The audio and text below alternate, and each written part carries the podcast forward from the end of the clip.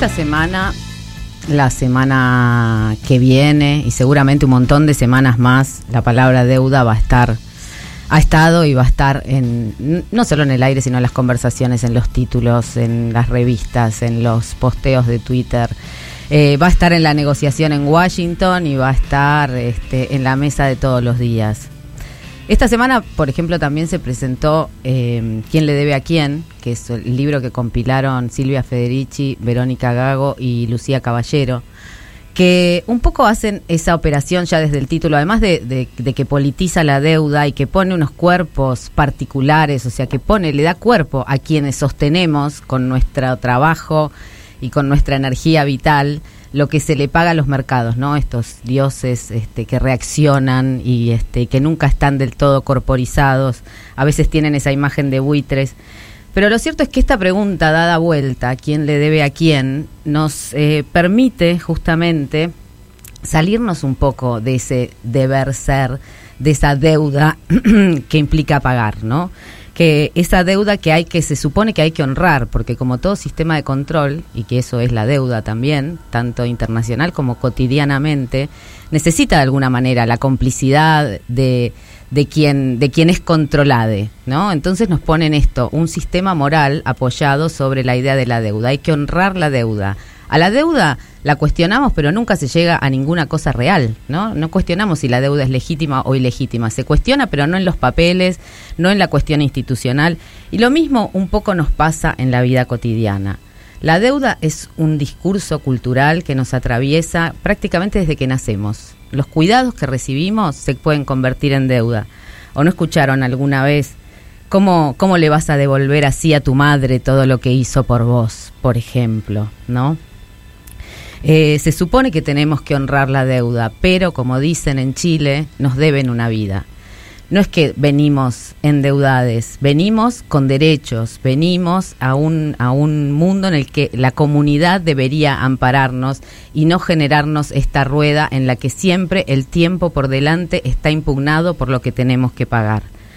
Y lo que tendríamos que preguntarnos otra vez es, ¿qué perdemos si no pagamos? ¿Qué perdemos si nos desprendemos de algunos de los deberes ser de, la vida cotidiana, los que nos imponemos, los que cargamos con, esa, con ese sistema moral?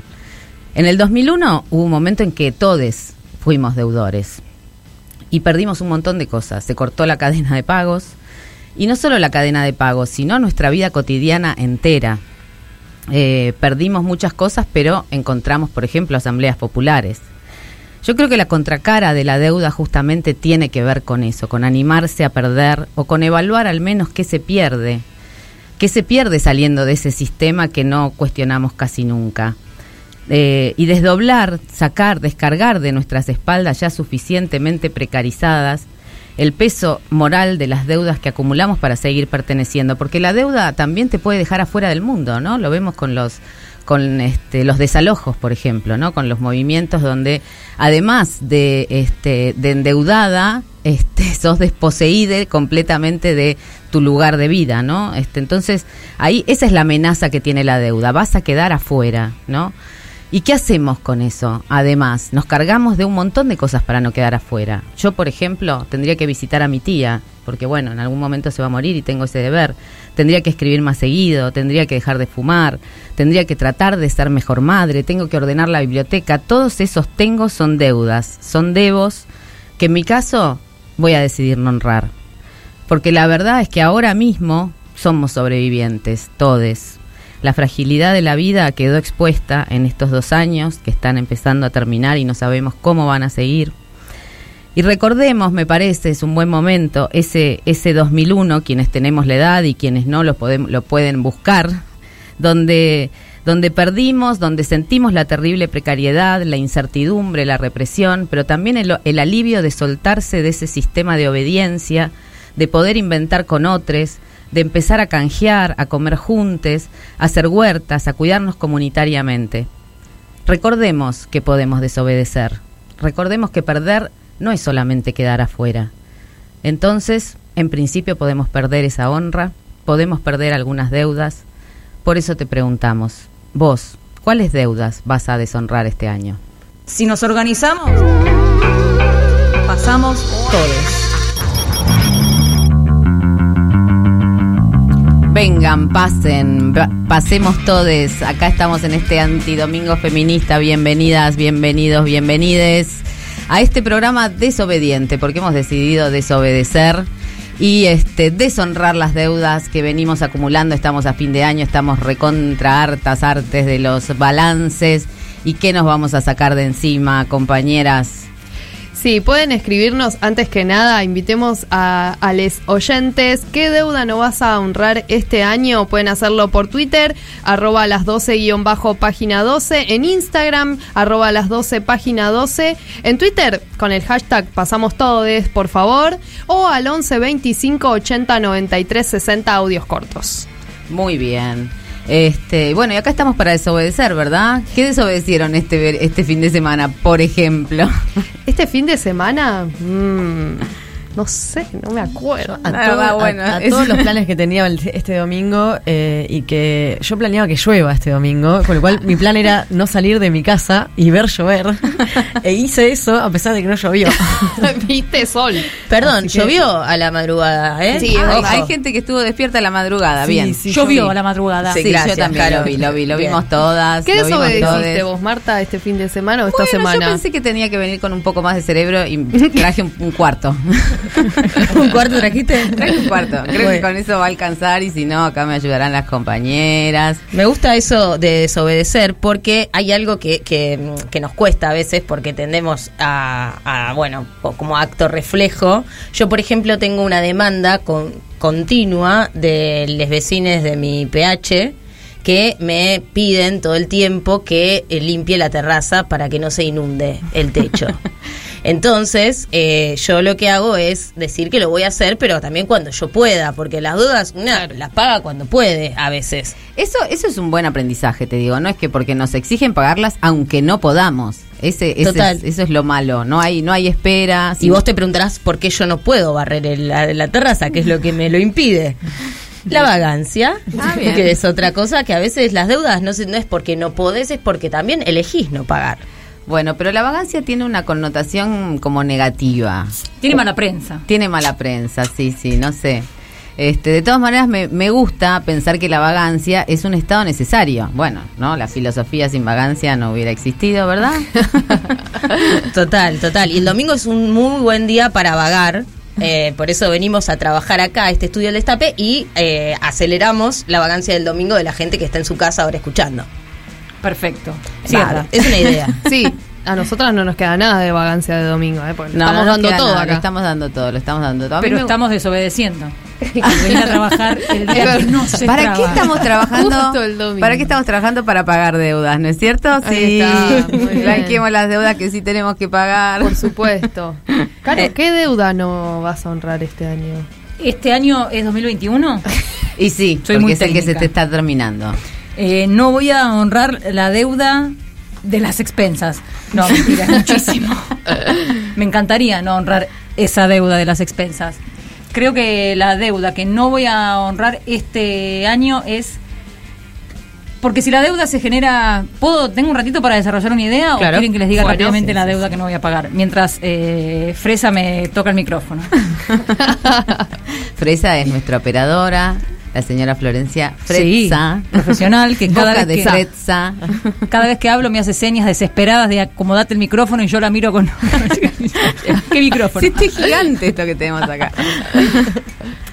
Que si la deuda, eh, hoy la deuda la asociamos mucho al dinero y es que yo te doy esto que tiene esta forma y este peso y vos me tenés que devolver exactamente lo mismo. No. o si puede ser un poquito más No, con no, si intereses. puede ser, no. La- el sistema de deuda es que siempre devolves más. Claro. El sistema de deuda financiera. Sí. O el sistema de deuda desde, yo creo que desde sí. antes que existe Imagina- el dinero. Imagínate cuando vos este, no le devolvés, a- no te comportás como tu madre espera. ¿Cuánto te dura esa deuda? Uf, toda la no vida. te lo devolvés nunca. No, No, hay está manera esper- de devolvérselo, ¿entendés? Mi vieja está Entonces, esperando todavía. Siempre devuelve. Bueno, Esa es la deuda que no le voy a pagar este año tampoco. Yo lo quería hacer con un poco de preámbulo, contárselo, porque ella escucha la radio, pero ahora se está enterando así en seco.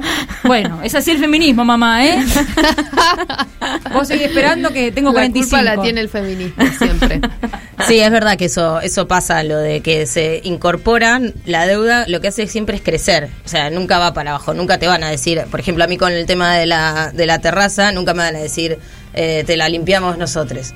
y te damos un voucher por tres limpiezas más que vamos a hacer. Eso nunca va a pasar. A ver, eh, están mandando audios a ver la gente qué dice. Hola, soy Lu y la duda que jamás voy a honrar es la de limpiar el canasto de mimbre donde guardo mis condimentos y harinas de dietética, que siempre algo se cae y queda en el tejido del material. Eh, gracias por hacerme sincerarme. Besos para allá. Es muy difícil limpiar eso. Paula y este año no voy a honrar mi deuda con la academia dejando un montón de artículos sin terminar. Bien, para aplauso, aplauso. prontas vacaciones ¿Quién quiere un merecidas conmigo misma. Perfecto. Hola, mi nombre es Fede em, y la deuda principal que intento no honrar em, es con mis padres y es con su deseo de que siga con su empresa. Hola, soy Ceci. La deuda que no voy a saltar este año es la de arreglar eh, y poner mejor mi bici por cuestiones económicas. No, hacelo, eh, Ceci. Pero bueno, espero saltarla el año que viene por mí. Ay, Así amor. que eso, eso es Vaquita mi para deuda. Ceci. Hola, mi nombre es B, soy de Almagro y la deuda que no voy a honrar como hace unos pocos años es pasar las fiestas con mi familia no elegida. Upa. Esa es Bien, alta. Bien, eso está muy bien. Bueno, acá tenemos no entonces algunas algunas desobediencias. Eh, les queremos decir que eh, quien eh, nos deje el mensaje más original, el más este desobediente, sobre todo, eh, hay Están dos- participando dos por un concurso, gran concurso este, porque se pueden ganar dos libros. Uno es Todo sobre tu vulva de Tati Español y Sola de Dolores Echevera. Así que recuerden, audios al 11 25 80 93 60 o al Instagram las 12 página 12 o en Twitter con el hashtag pasamos todes arroba las 12 guion bajo página 12. Ahora que nombraron a Echevere, eh, ¿lo contrario a la deuda es la herencia? Mm, Eh, es No. una gran pregunta esa. Sí, a veces heredan las deudas, te quiero decir. Yo acabo deudas. de pagar una deuda de 30 mil pesos que era de mi papá Sí. del año 2014. Para sacar el registro tuve que pagar 30 mil pesos. Es verdad, se heredan, en este, en este país se heredan las deudas. Sí. Es la cosa linda que tiene Argentina, dulce de leche y las viromes y que heredan Y la herencia, que aparte se pueden heredar no sé cuánto. Medio país podés heredar Ah, también, ¿eh? sí. Eso, eso Ah, también, también. hay que tenerlo en cuenta. Preguntar a los echeveres si no. Claro. ¿Eh? Que no le quieren dar una, un pedacito a Dolores Pobres. para que haga una huerta comunitaria, loco. ¿Qué onda? Le da pila. Estaba bien esa huerta, pues la hacían abajo de, lo, de los eucaliptos, imagínate, los loros ponían las semillas, acaban en picada. Pero bueno, el intento lo hicieron, Estuvo, hay que estuvo. decirlo. Estuvo. Las dos estuvo ahí. eh, Las dos pero- estuvo ahí, las dos estuvo ahí, les podríamos contar muchos chismes. Bueno, presentada la consigna, nos vamos con un poco de música para arrancar este gran programa del día de, lo- de hoy y vamos a escuchar una banda legendaria, unas rockeras de los 80 viudas A mí e me hijas cuando dicen del... legendaria que están diciendo prehistórica, ¿no? No, no, es legendaria, es legendaria porque fue muy famosa en su momento y además en su formación ¿Cómo en su tenía la querida para. María Gabriela Pumer. Sí. Vos, Marta, ¿te total, acordás? Total, total, total. Vos. Marta, parece. Total, la prehistórica Vos, casi. Yo vos, Martita, obvio. contanos, Martita. Yo la vi en vivo. La leyenda. leyenda Bueno, viva. Entonces, eh, es momento, vamos eh, con viuda e hijas de rock and roll y estoy tocando fondo. Esto es para demostrar que lo del FMI, ¿no? es Viene una de constante. legendaria. Y la perspectiva, y la perspectiva de género. ¿Aló?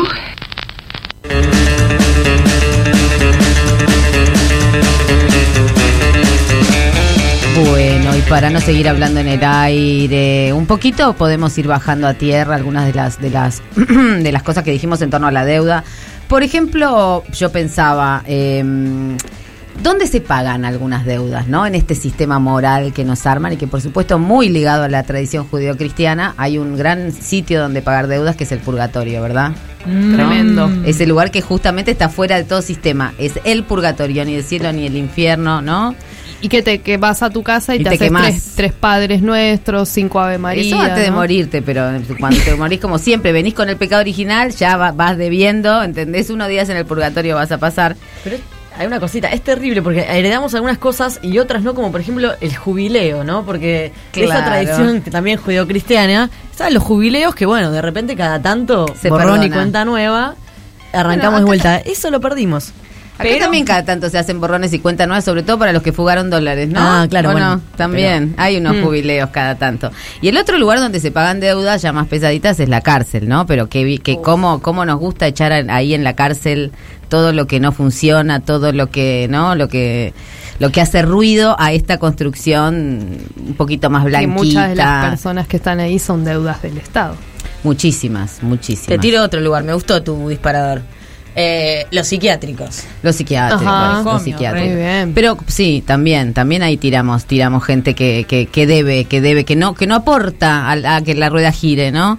Este, también pero en la cárcel está, está explícito el tema de pagar la deuda con, con la sociedad, ¿no? O sea que Mm. tenés que poner el cuerpo, tenés que sufrir el, ca- el castigo, que es castigo, castigo, ¿no? Este, y después poner salir renovada y este, ya pagó su deuda. ¿No? Igual no va a volver a entrar en la sociedad porque ya demostró que paga No, mal. paga mal. Siempre pagan mal. Pero bueno, para mm, este bajar un poco a justamente a ver qué nos dicen todas esas repeticiones de la palabra deuda en titulares, en negociaciones, en viajes a Washington. Nuestra compañera Camila Barón nos va a hacer como un resumen de la deuda para principiantes. ¿Qué tal? A ver si destrabamos un poquito esto de los mercados, los deudores, los intereses. ¿Cómo es? ¿En qué estamos? Sí, una ABC, porque hay algo que me, me parece importante a esta altura, ¿no? Entrada y salida al fondo, entrada y salida al fondo, es que tiene que ser una discusión donde participemos todos, ¿no? Pasamos, Pasamos. pasamos, todos, discutamos todos. No se pasa. ¿De qué se, trata cierran las esto? puertas. Eh, porque si no, siempre quedan hablando los mismos personajes, los mismos sacos con corbatas eh, en todos lados. Y de hecho hoy, mientras venía para acá y revisaba los diarios que están plagados de notas sobre esto, se, me- se mete a leer, eh, absolutamente todos los portales están hablando de cómo la llegó la comitiva a Washington para negociar el fondo. No encontré una sola nota escrita eh, por una mujer o alguien que no sea un varón. Claro, mucha economista feminista, pero para hablar de cómo está, de cuánto están de endeudadas las jefas de hogar, ¿no? ¿Se acuerdan que la semana pasada hablamos del plan de desendeudamiento para las jefas de Sí. hogar en provincia de Buenos Aires? Para ahí nos llaman, pero después para hablar del, Claro. de- del Fondo Monetario, no. Entonces, eh, también eso eh, hay que hay que marcarlo. ¿Por qué? ¿Por qué no? Porque parece un tema que se queda en manos de como esto como Especialistas. el- especialistas y los varones eh, que, que tienen una o sea que, que siempre tuvieron una posición y que van y la repiten etcétera entonces Primero, para el ABC de la deuda, el principio de deuda para principiantes es preguntarnos qué es el Fondo Monetario Internacional, porque a, a pesar de que lo escuchamos nombrar desde que estamos en salita de tres, eh, no, digamos, no, no cae, no, digamos, no es evidente de qué se trata ese organismo. Es un organismo multilateral del crédito en donde participan la, la totalidad de los países del mundo, o sea, 184 países de los 196 que hay son miembros del fondo. Eh, Argentina es el miembro número 32, o sea que está como, tiene una participación relativamente importante. Ah, es en orden, digamos. El un, o sea, el que más participa es el. Es, es según la, ca- sí, la cantidad de votos que tienen en el, en el, en el board del, del fondo. Entonces Argentina tiene cierto peso dentro del fondo, digamos, no es un país dentro de los países eh, considerados como del tercer mundo, digamos, con eh, ingresos bajos, es eh, uno de los como más importantes dentro del, fondo. Eh, otra cuestión importante para entender de qué se trata el organismo es la preponderancia que tiene Estados Unidos, ¿no? Sabemos que eh, Estados Unidos tiene poder de veto en el fondo. Es el único miembro del, del fondo que puede vetar una decisión del organismo. Entonces, cualquier cosa que suceda la tiene que aprobar el gobierno o está vinculada a lo que el gobierno de Estados Unidos decida. Eso para empezar. Eh, y otro dato, digamos, de- desde Argentina ingresó el Fondo Monetario Internacional como miembro en el 1956. Desde que ingresó, o sea, hace de, de los 65 años, desde que ingresó, 41 años, la Argentina estuvo bajo acuerdos con el fondo. O sea, toda la toda su toda su vida dentro del fondo eh, es con acuerdos. ¿Qué implica esto? Bueno, tener la al fondo en la nuca diciéndote que tenés que hacer o dejar de hacer en términos de política económica, ¿no? Porque Ahí esta la obediencia, ¿no? O sea, que sacaste plata, ahora tenés que obedecer. Exactamente, ahí se pone es, es muy claro cómo la deuda es un mecanismo de esto de, de obediencia eh, porque el fondo presta a cambio de acuerdos que hay que respetar Y que implican políticas determinadas y que implican ajustes dentro de los hogares, no es, eh, no es una cosa intangible. Exactamente, porque ahí es donde vemos, bueno, que la, la economía, esa cosa abstracta que parece ser la economía, en realidad tiene consecuencias en las vidas cotidianas y cuando uno habla de ajuste, lo que habla es de ajuste. Claro, por eh, ejemplo, que te suban las tarifas, por ejemplo, que aumente el tra- que se quiten los subsidios al transporte. Sí, ¿no? o lo que fueron las privatizaciones en los noventas. Entonces, Total. el, el- el- el fondo viene acumulando a lo largo de su historia distintos tipos de recetas. Entonces, ahora, el último, el último, ¿qué pasa con el último préstamo este de Argentina eh, al, al que nos lleva el gobierno de Mauricio Macri? Bueno, eh, el do- del 2016, del 2006 al 2016, Argentina tuvo 10 años libre de fondo monetario. Eh, cuando, bueno, Ma- Macri en- asume en el 2016, lo que hace es, o sea, para entender cómo fue que llegamos, ¿no? Qué ¿Qué gran momento fue igual, ¿no? Voy a hacer un paréntesis. Qué gran momento fue cuando de- terminamos de anunció. pagarle. Sí, cuando Ah, se anunció. sí. El momento dijimos, no tenemos más deuda con el fondo. Era como un milagro. Sí, ¿no? sí, eh, eh, en el año 2005, y eso después, o sea, durante 10 años seguidos no, no deber nada, viene Macri en el 2016, hace una apertura de la cuenta capital y financiera. ¿Qué significa una apertura de la cuenta capital Eso, y ¿qué financiera? significa una apertura de la cuenta ¿Qué capital y quiere decir? financiera? Desregulación de entrada y salida de dólares. O sea, libre, o sea, libre entrada y salida de dólares, nadie te regula, nadie te dice, digamos, cómo tenés que eh, liquidar las exportaciones, por ejemplo. Oh. Eso, algo Comprar y pagar. Los exportadores podían eh, directamente digamos, hacer sus transacciones en el exterior sin que pasaran por Argentina esos dólares. O sea, es como de financiar eh, directamente al país, ¿o no? Sí, o sea, es una sangría de, de- de dólares, lo cual implica que vos no tenés reservas. Claro. Y ahí es donde entra esta cosa, este triángulo extraño que vamos a ver si logramos. Si me dicen que si no se entiende, lo, lo vamos de vuelta. Yo estoy entendiendo perfecto. Entendiendo perfecto. El tipo de cambio, ¿no? Cuando, el, si el dólar está caro o barato, bueno, eh, teníamos un dólar en ese momento. Eh, bastante barato y digamos, empiezan a, irse los dólares, a irse los dólares. Ese Me acuerdo de- que pasamos de 18 pesos a 45. Claro, en abril, momento. eso fue Mm. en abril de creo que 2018. do- 2018. Entonces, ahí, digamos, con esa mega devaluación, ¿qué pasa? Obviamente, eh, ese, eso es una, una reducción automática de los salarios, ¿no? Cuando Total. sabemos que subes el Suben dólar. los precios. Lo que, lo que tenemos es una pérdida de poder adquisitivo, o sea, eso nunca puede salir bien para el conjunto de la población. Entonces, digamos, la única forma de retener esa sangría, ¿qué pasaba? Esos dólares eran, habían, habían ingresado muchos dólares entre 2010 2016 y 2018 por especulación. Así como entraron, se van en 2018 y ahí es donde Mauricio Macri, eh, desesperado, dice, necesito eh, que alguien me preste. ¿Quién más me puede prestar? El Chapulín Colorado no apareció. Aparece el Fondo Monetario Internacional como este prestamista de un- en última instancia, le llamamos, ¿no? Perdón, el último. ¿ahí hay alguien más que pueda prestar? O sea, los estados le pueden pedir a No, quién. porque todo estaba cortada la cadena de pagos con Argentina, digamos, ¿no? O sea, no lo- sé si la claro. cadena de pagos, pero no, la cadena de pagos no los presta, o sea, la- como el, el- el, la financiamiento canilla del externo. crédito, El- digamos. Claro, el crédito externo empieza a decir, "Mm, acá, este, este país yo no sé a cuánto. Porque cuán- no le gusta, al, a la cre- al que te da el crédito no le gusta que pagues. Era no le gusta el, populismo, digamos todo. No le gusta el aparte que populismo. No le gusta el populismo, no le Y gusta a la negra, no le nos la encanta gorda, el no le gusta la populismo. Total. Claro, Le gusta que tengas traje, corbata y que seas honrado y que pagues la deuda. ¿Eh? No sé. Y la, claro, ahí ya, o sea, Argentina no- eso, no tenía posibilidad de pedirle a nadie más. Es como, bueno, ya está, vos te, te- te estás delirando esto, parece que todo viene medio raro, acabas de tener una evaluación, o sea, se te están yendo las reservas, o sea, venís mal, yo no te presto. ¿Quién te presta? El Fondo Monetario. Y ahí viene este préstamo que es una locura, lo extraordinario, o sea, es el préstamo más grande de la historia del Fondo Monetario. Nunca el fondo le prestó tanta plata A nadie. A nadie. A nadie. Wow. Una apuesta fuerte por la continuidad de Mauricio Macri en, en Argentina y una apuesta fuerte también de- en ese momento de, como de, de los Estados Unidos de tener como eh, bien Una garra. agarradita, re bien agarradito al patio de atrás, al patio trasero. Eh, entonces, ese préstamo de 2018 eh, es el que ahora tenemos que, que- que negociar. Tenemos, digo, como si estuviese yo en la comitiva ya en Washington. ¿no? Ojalá estuvieras ahí. Cami. Tendrán que negociar quienes están allá. Eh, bueno, y lo que lo que sí sabemos es que el fondo cometió un montón de irregularidades, son las que las que estuvimos discutiendo también la semana pasada. Bueno, esto de eh, digamos que usar esos dólares para la fuga de, de divisas, ¿no? Para dejar que se vayan estos capitales especulativos.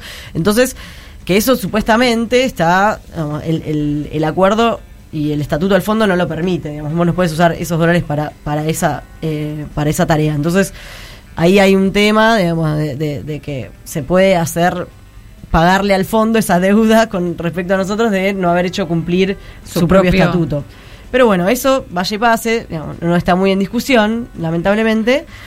¿Qué pasa ahora? ¿Qué pasa en esta, o sea, en esta, en esta, en este momento de diciembre caliente de 2021, donde llega esta comitiva a renegociar ese acuerdo? Bueno, eh, hay como varios elementos, ¿no? O sea, podemos pensar que o sea, se habla de una posibilidad de un acuerdo muy, muy leonino, digamos que, que sea, que tenga todos los elementos clásicos de un acuerdo con el fondo, o lo, o sea, o lo, o, o- o lo que fueron los acuerdos en los años 90. claro, que algunos eran, como por para- ejemplo, eso, que, que en los 90 ¿qué hacía el fondo? Te pedía privatizar, Claro.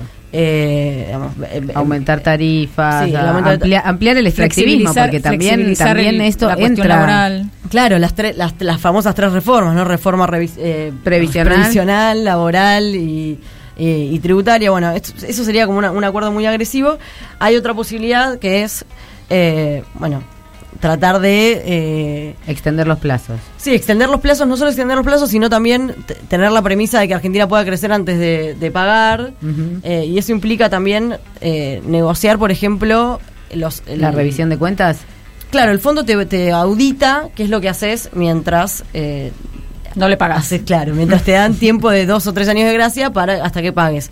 Bueno, ahí eh, siempre se mira el déficit fiscal. ¿Qué es el déficit? La diferencia entre lo que ingresa y pagás eh, en las cuentas públicas. O sea, cuánto eh, tenés de, esa, esa Yo lo tengo diferencia muy mal. entre ingresos casa. y gastos. En, en casa lo tengo muy mal. El déficit, sí. Entonces, ¿qué se Bueno. puede hacer? Achicás lo que te, te- puedes agrandar lo que ingresas o puedes achicar lo que pagás, ¿no? No. ¿Eh? Ahí. Entonces, por ejemplo, una reforma tributaria progresiva, digamos, que, ingre- que, que vos tengas más ingresos, también te achica el déficit. Claro, pero el Fondo Monetario no te va a pedir un impuesto a la riqueza. No, no te va- o sea, el- ellos te van a pedir probablemente que vos reduzcas el déficit. No te- el tema es lograr que, por ejemplo, no te digan cómo hacer esas cosas. Ahí está el tema también, ¿no? Bueno, esas reformas, no a las reformas, o sea, poner como condiciones, ni- no voy a hacer ninguna reforma. Entonces, negociar a, a partir de... Hay cosas que no van a dejar de pedir, como por ejemplo, un ajuste fiscal en algún momento lo piden. No- no- Eso sin el fondo no va, no va a decir, ah, no, hace lo que quieras. Sol- solo a Mauricio Macri le dijo, hace lo que quieras durante dos años. Bueno. Eh, Porque con esos ojos. con esos ojitos. Entonces, y con ese con ese acento que tiene para Ay, hablar inglés, Ay, qué bien. Qué bien que habla inglés. La cuestión es que, eso, es que estamos, estamos ahí atrapadas en esa negociación donde hay una parte que no sabemos y donde estamos reclamando desde acá, desde esta tribuna de Antidomingo, que pasemos todos, que podamos discutirla en términos, ¿no? En términos un poco más, eh, no diría asamblearios, pero como decías vos la otra vez, como se discutió el aborto. ¿Por qué no podemos pensar algunas maneras de que este acuerdo no sea leonino? Pero además de poder cuestionar la, la, eh, el- cómo se tomó esa deuda. Y va a pasar por el Congreso. Ahí hay un tema también que es comprometer a la, a la oposición, que fue la responsable de- cuando fueron gobierno de que este préstamo se tomara, que ahora se tenga que sentar ahí y discutir los términos en los que se va a pagar. Eso y un es, poco se va a jugar en el Congreso y otro poco se va a jugar en la calle también, ¿eh? que la izquierda y el kirchnerismo están eh, planeando una movilización para, para demandar, en todo caso, cuáles son los términos de, del acuerdo, en, en el caso del, del kirchnerismo, cual presiento, y, este, y la izquierda más por el no pagar al FMI, que es su consigna clásica. Bueno, yo quisiera mm, este, presentar a una señora muy particular que se llama Paquita la del barrio.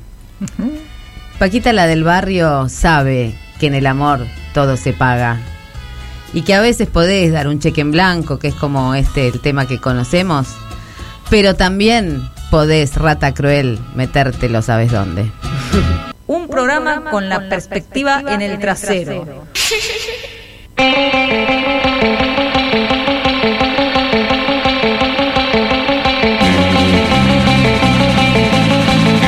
Y volvemos a Pasamos Todes y pasó nuestro columnista eh, en el cine, en la cultura, en la cultura LGBTIQ+.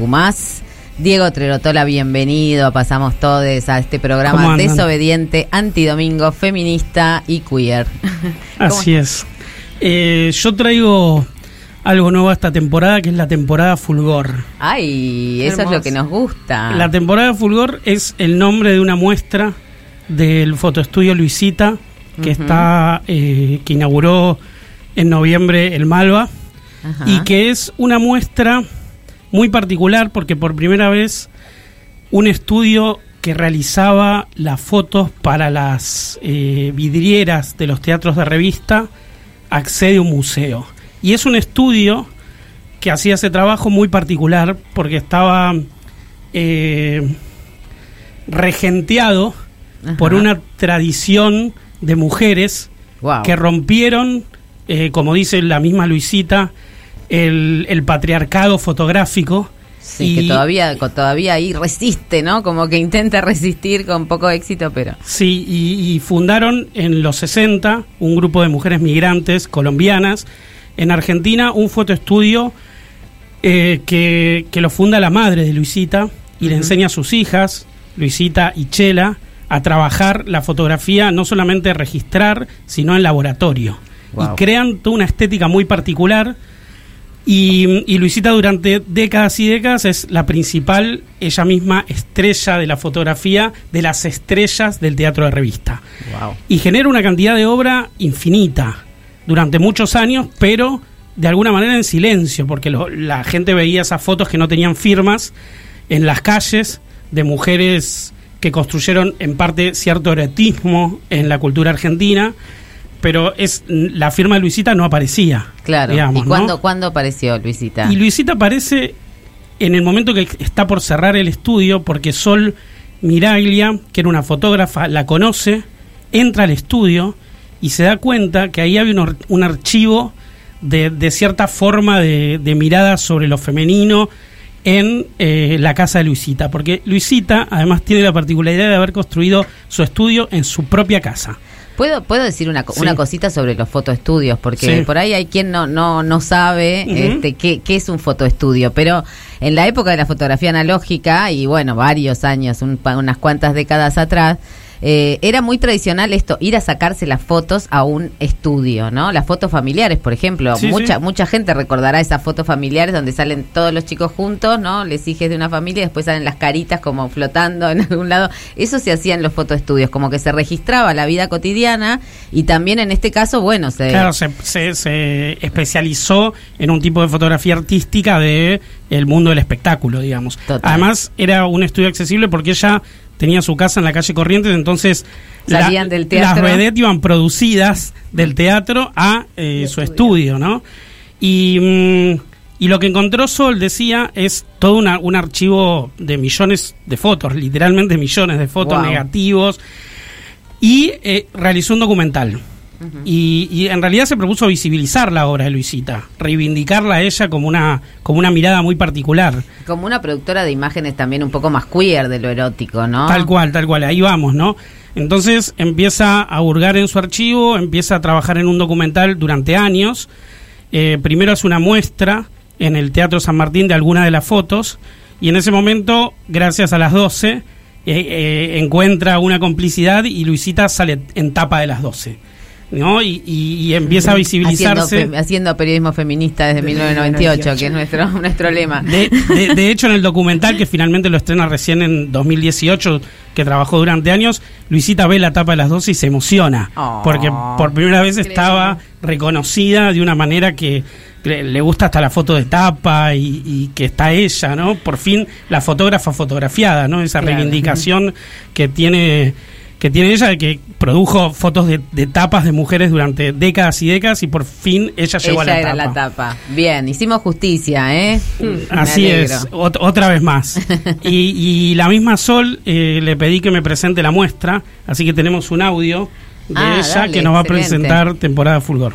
Temporada Fulgor es una exhibición de fotografía en el Malva y también un libro que saldrá este diciembre. En un recorte temporal del 1964 al 1980, el auge de teatro revista, nos podemos acercar a una parte del archivo de Fotoestudio Luisita, un estudio ubicado en la Avenida Corrientes de Uruguay, donde se hicieron más de 12.000 sesiones fotográficas durante el 1958 y el 2009 que el estudio cerró. Así que eh, eh, una de las cosas más interesantes de la muestra, en principio que esa, ese estudio doméstico, esa domesticidad desde la que trabajaba Luisita, está inscripta también en la muestra. No solamente hay fotos de Moria Kazán, de Nelly Lobato, de las hermanas Pons, eh, sino que también está el perro de Luisita. Y encima, el- la perra, perdón, la perra Diana, la perra salchicha Diana, es es, se convierte en estrella y de hecho usa como los atributos que usa Moria Kazan. Usa apliques y glam. Y, y me parece que es interesante eso de, de- de que esa do- domesticidad donde ella producía ese laboratorio que ella creó para, para generar su propia mirada, que de alguna manera es como el cuarto propio que Virginia Woolf Claro. eh, pensaba, digamos, que necesitaba la mujer para emanciparse. Eso que creó Luisita y su hermana Chela. eh, está inscrito en la, en la- en la muestra con esa eh, suerte de domesticidad que se vuelve pública, se vuelve erótica y se, y se vuelve muy política, digamos. Claro. Y muy política porque la muestra es un recorte que es del- de los de mediados de los 60 hasta los 80 y en las dictaduras eh, Luisita generaba como un laboratorio de, de desobediencia sexual también, no solamente por un, un cierto erotismo que muchas veces desafiaba la censura de la época, sino incorporando también mujeres trans y retratando mujeres trans de manera pionera. Wow. Está, por ejemplo, Evelyn y Vanessa Shaw. La foto de Evelyn es de 1975, cuando la AAA desmantelaba la- el- el- todos los movimientos Total. revolucionarios. Ella construía en ese búnker, digamos, una, una, una forma de resistencia. La, la foto de Vanessa Shaw que, que, que está es de 1976. Wow. Nada menos. Mirá. O sea, es una forma pionera de transfeminismo, digamos, esas imágenes, porque cuando es- es- esos cuerpos estaban prohibidos, la mirada de Luisita los magnificaba. Las fotos son increíbles y tienen como un nivel de, de glam eh, trans que es muy genial. Y esas fotos hacen un link con otra muestra que hay en el Malva que se llama Las Metamorfosis. Y es una muestra de otra fotógrafa, pero es una fotógrafa brasilera llamada Madalena Schwartz, que también en un estudio casero que creó en San Pablo, se empezó a relacionar con sus vecinas trans del barrio de San Pablo donde vivía, de toda una comunidad eh, marginal trans, y empezó a fotografiarlas en su casa. Wow. Era una fotógrafa que eh, húngara que había vivido en Argentina y que en los 60, justo cuando eh, Fotoestudio Luisita empieza a trabajar acá en Buenos Aires, ella se muda a San Pablo. En San Pablo, de cas- casi de casualidad, empieza a, foto- a- convertirse en fotógrafa y se convierte en una de las fotógrafas más importantes de Brasil. Y, eh, y, y empieza a, de, de manera como, como un segundo trabajo, una investigación propia a retratar la comunidad trans. Y, y esas fotos fueron como muy laterales en su obra. Y las rescataron eh, eh, Gonzalo Aguilar y Samuel Titán Jr. en una curaduría de esas fotos, específicamente dentro de la obra de ella. ¿Para, para el Malva? No, la, primero la hicieron en Brasil en- de entre febrero y septiembre esa muestra. Mm. Y es muy interesante porque había, por ejemplo, fotografías de, eh, de chicas trans anónimas, que no, te- no estaban identificado el nombre.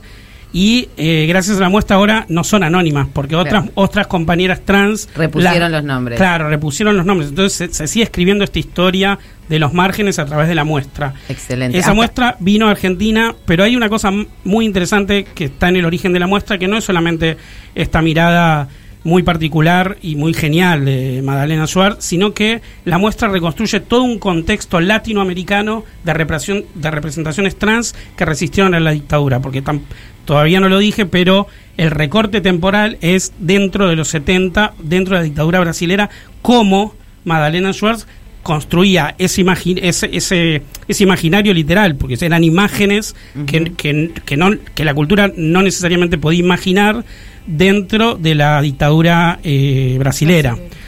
Y lo que hacen eh, Gonzalo y Samuel en la muestra es pensar eso en el contexto latinoamericano y eh, buscan, por ejemplo, archivos trans del- de toda Latinoamérica, fotógrafas y fotógrafos que registraron la, la comunidad trans y también la autorrepresentación de la comunidad trans. Por ejemplo, está el archivo de la archivo memoria trans. trans, eh, hay, hay un archivo también boliviano de, de trans que, es- que, que trabajan sobre la autorrepresentación, pero también hay fotógrafos eh, transformistas, eh, eh, trans que trabajaron en el mundo del espectáculo en diferentes países, en Venezuela, en Colombia, en Perú, imágenes que por primera vez se ven acá en Argentina y que ponen en contexto la mirada más profesional, porque era una fotógrafa profesional, de Madalena Schwartz. Me parece que es, es ese juego que hay entre las dos muestras, entre el- el- la muestra de Fotoestudio Luisita y la muestra de las metamorfosis, en el Malo ahora es gen- muy genial porque son muestras un poco en espejo, ¿Y se complementan y dialogan hasta marzo. Hasta Van a estar todo el verano, recién inaugurado. planazo de verano, tenemos dos muestras en el Malva, mm, hay que hay que pagar entrada, así que lo mejor es verlas las dos el mismo día. Y, y- y también recomiendo que vayan a ver, porque queda solamente una semana, la muestra Inventar a la Intemperie. Ah, que queda una está semana, yo no la había en- nombrado porque pensé que ya no que no No, no, queda la última semana. Es, es hasta el 12, la pueden visitar. Y ahí también hay, hay fotos del fotoestudio Luisita. Total. Y ahí también hay fotos de- del archivo de la memoria trans. Y también hay muchas fotos de la resistencia trans durante la dictadura acá en el país. Así que también es, es una buena forma de poner en diálogo eh, con otro contexto más argentino, digamos, estas dos muestras del Malva. Está bueno, está buena esa mención a la muestra porque el, desde el título, ¿no? Inventar a la intemperie, el- de lo que están hablando es justamente de cómo determinados cuerpos, determinadas existencias se dieron justamente una existencia más pública o disputaron su propia existencia y reconocimiento cuando nadie este tenía nada disponible, no había ni imágenes, ni este ni modelos, ni ni marco legal, ni nada, ¿no? Entonces inventaron a la intemperie y bueno, y esto es un poco lo que decía Diego, ¿no? De, de, de estas estas eh, imágenes literales, digamos, que pudieron construir una memoria y una posibilidad de ser. Bueno, yo puedo ser Vanessa Joe, ¿no? Tal Eso cual. eso también pasa. Sí, sí, que- además encontraron, digamos, la complicidad de estas dos mujeres fotógrafas en- eh, migrantes, eh, que hay, hay como muchas cosas que atraviesan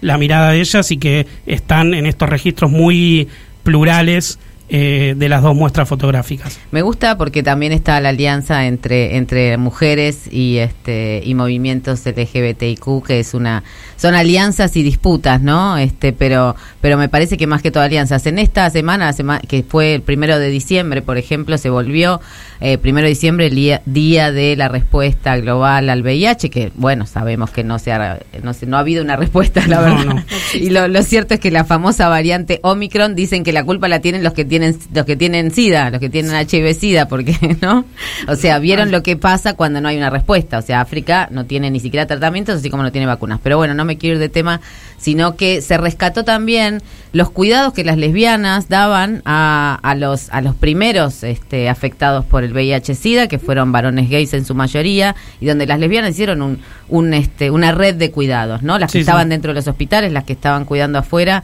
y eso es un rescate que, que está bueno hacer, ¿no? Esas alianzas que necesitamos.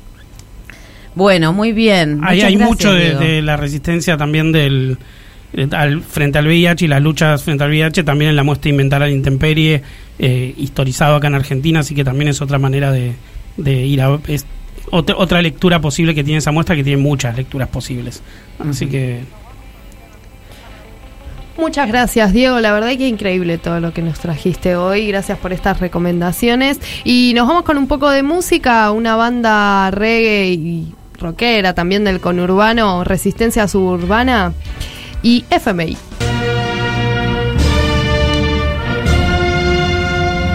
Para, para, para, para, para, para. Uf, fue re raro. Como me agarró como un déjà vu.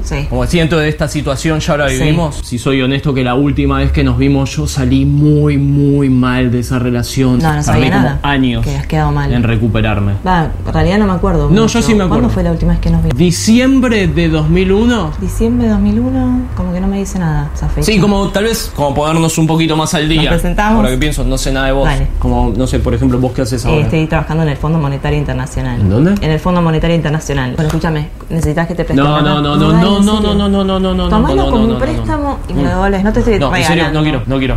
En serio, no me cuesta nada. Tu plata acá no vale. Tengo acá. Me acuerdo la última vez cuando cortamos, ya me habías prestado plata y eso no salió muy no soy la bien. misma persona que en el 2001. Tengo dólares. Puedo aceptar dólares. Estoy como dolarizada. Puedo aceptar dólares. ¿Te sirve plata? Me salvaste la vida. Necesito que Decime lo que sea. cumplas con algunos requisitos, algunas condiciones. Así como que sos mi sea, no me quiero poner la gorra. Así como que de ahora en adelante, necesario para que por haberme prestado plata, se cause un poco. todo lo que soy yo y la gente que me rodea te pertenece.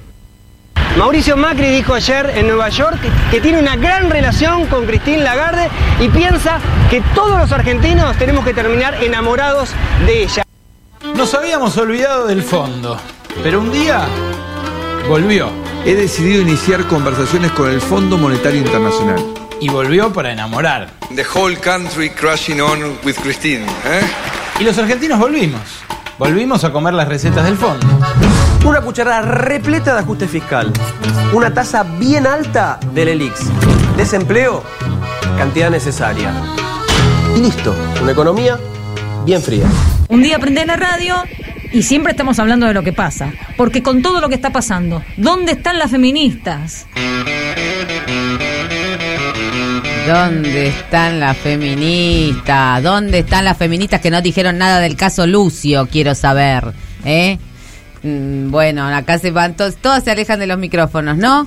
Que no tienen nada para decir sobre el caso Lucio, ¿eh? ¿Lo van a Sí. dejar, lo van, no van a honrar esa deuda, acaso? Sí, sí, vamos a Sí, honrar tenemos esa mucho deuda. Es, es preguntar, es preguntar entonces, decir, eh, vamos a preguntarle si son heterosexuales, lesbianas, gays, trans, las personas que asesinan, ¿no?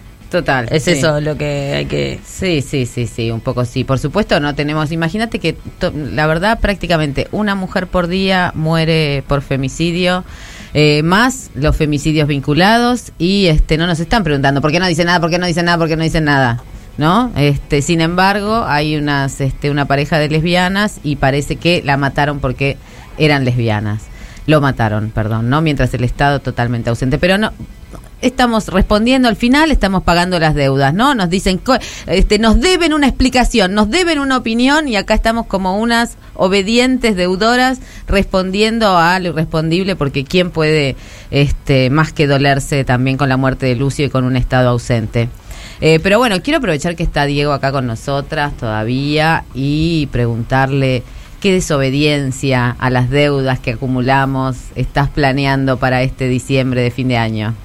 Eh, aban- abandonar todos los planes personales que tenía. De- o sea, no, no dejar de, de- sí, ya está, ya está. Todos los planes personales que, eh, por ejemplo, estaba trabajando en la compilación de textos de un libro que ah, y dije basta, ya está. Por este año no voy a hacer nada de eso. Eh, lo personal lo voy a aplastar y, Bien. y voy a voy a volverme impersonal, totalmente impersonal. Me gusta, me gusta esa posición, porque yo creo que estamos en un momento donde realmente tenemos que fundirnos, ¿no? Porque venimos del aislamiento, del del límite personal, de no tocarse a determinada instancia, y lo que necesitamos justamente es perder un poco esa presión de ser yo, de ser una mejor versión de mí, de salir mejores de la pandemia. Un carajo, ¿no? Sí, Queremos sí. fundirnos, este, sudar en verano, tocarnos un poco. Eh, bueno, perder Transpirar esa- en grupo, ese deber transpirar ser. en grupo y- Transpirar en grupo. Yo ya tuve mi primer pogo eh, ¿En dónde? En este tiempo. Qué suerte. Y fue una cosa que no lo podía creer. Lindo, ¿no? Sí, sí, sí. Babasónicos. Ah, Fulio Qué estaba, bien. mi hijo estaba en Hermoso. Babasónicos, era su Eh, primer show. Un lindo poco para hacer el... Ay, eso fue espectacular. Yo me preguntaba eso. Debe haber gente que está acá por, su pri- en- por primera vez en su primer show. Eh, y otros que estábamos ahí contando años y años de esos shows. eh, y hermoso. Son los nuevos debut post pandemia. Total, Sí, sí, sí. total. No, es que creo que estábamos- nadie podía creer la situación. O sea, era La como una cosa.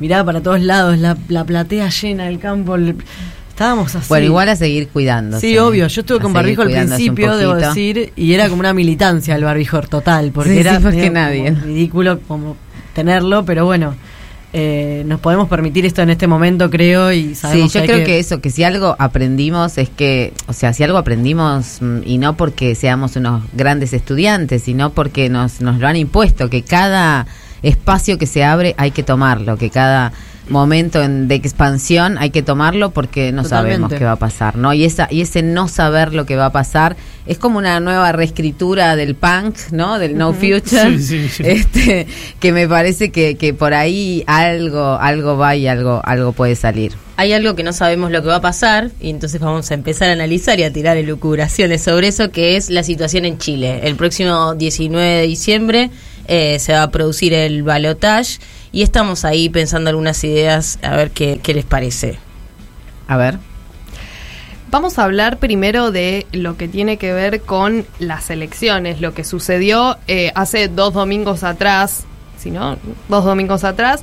Tenemos dos buenas noticias y una mala. Si quieren, empiezo por la buena. Dale. las buenas. Bueno, las buenas son que Fabiola Campillay, que es una militante social que es muy, fue muy conocida porque perdió la visión por un ataque de carabineros con una bomba lacrimógena durante el estallido social de 2019, fue electa senadora y se convirtió en la candidata más votada en la región metropolitana, obtuvo el 15,4% de los votos, es muchísimo. Pensemos que en Chile las elecciones no son obligatorias. Y la otra buena noticia es que la dirigente estudiantil Emilia, eh, Emilia Schneider, perdón, que es militante del Partido de Izquierdas Comunes, que integra también la coalición de Frente Amplio y candidata por el Partido Ciudadanos, se convirtió en la primera candidata trans en la historia de Chile. Pero además también fueron electas Marcela Riquelme, que es independiente de Convergencia Social, la primera lesbiana en el Congreso chileno, y Camila Musante de Apruebo Dignidad y Francisca Bello del Frente Amplio, ambas bisexuales. Me la parece primera lesbiana visible, porque la verdad, ¿cómo vamos a saber si no ha habido? Es verdad. Sí. Es- La primera lesbiana visible. Por supuesto que la mala noticia es que el candidato de ultraderecha José Antonio Cast eh, superó por dos votos a Gabriel Boric, eh, el candidato de izquierda por la alianza Apruebo Dignidad.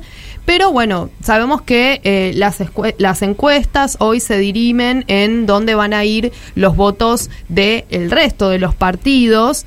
Y yo quiero destacar Claro, porque tenemos, o sea, Katz le, le gana a los pinochetistas, digamos, es más de derecha que, que los pinochetistas. Eh, claro. Es- la- la derecha la a pared. claro, le gana a los a los a Ah, los no, a los pi- pinochetistas y a los a de, la- y a a los de Piñera. Piñera. A la derecha de Pero Piñera, no, claro. a los dos, a los pinochetistas también. ¿Cómo le gana? Sacó más votos. Es el pinochetista. Sí, sí, sí. Cast. Ah, perdón. Bueno, cualquiera. Hola. No, sí, eh, Cast es el sí, candidato es que el candidato Diego- de Pinochet. Sí, con eh, claro, no, estás confundiendo con el candidato de Piñera. Claro, claro. con el candidato de Piñeira. Bueno, los pronósticos, eh, ¿qué dicen? A ver, Gabriel Boric sacó un 25,8% que podría llegar a obtener el caudal de votos de Yasna Proboste, que es candidata del partido de centro, centro izquierda demócrata cristiano. Ella obtuvo un 11,6%. Y eh, después puede también pueden ir sus, los votos de Marco Enríquez Omina- Ominami, que es del Partido Progresista de Centro Izquierda, que es un 7,6. Para el defensor de la dictadura, que es Pinochet, de Pinochet, que es Cas, que sacó un 27,9, se pueden sumar los votos de Francisco Parisi, que es de centro derecha del Partido de la Gente, que obtuvo un 12,8 y otro 12,8 que obtuvo el oficialista Sebastián Sichel, que es un liberal de centro, que es propuesto por Piñera.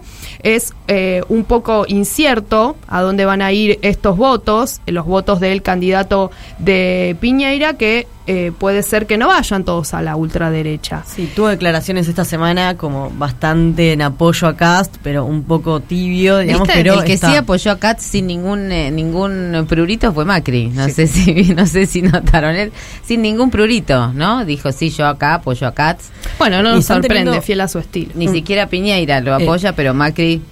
El, el voto femenino en Chile, eh, hay, hay un tema ahí porque parece que mayoritariamente hay un apoyo a Boric cuando eh, las, la- las mujeres han sido como un factor muy importante en la derecha chilena. Ah, mira. Eh, y, y bueno, ahora, digamos, como hay, hay, es, es tan, tan eh, machista y tan patriarcal, o sea, que, que incluso no sé si hasta no, no, no, está, no, no cuestionó el voto femenino, Cast, en algún momento. Sí, sí, bueno, de Eh, hecho hay un montón de, digamos, de cuestiones que se han logrado en este tiempo, que la propuesta de Katz es sacarlo, digamos, como la, la cuestión el del aborto por tres causales que está vigente hoy en Chile, era una cosa que quería derogar, Sí, digamos, sí, como sí, que esa es su cartera de propuestas. Sí, el matrimonio es el mal de la sociedad. El divorcio, perdón, es el mal de la sociedad. El y matrimonio también, otras pero- cosas. Matrimonio El matrimonio el también. Ministerio de Mujeres también No, y, un, y un dato para que vean los candidatos, eh, de, de quienes hablamos cuando hablamos de los candidatos de derecha de Chile.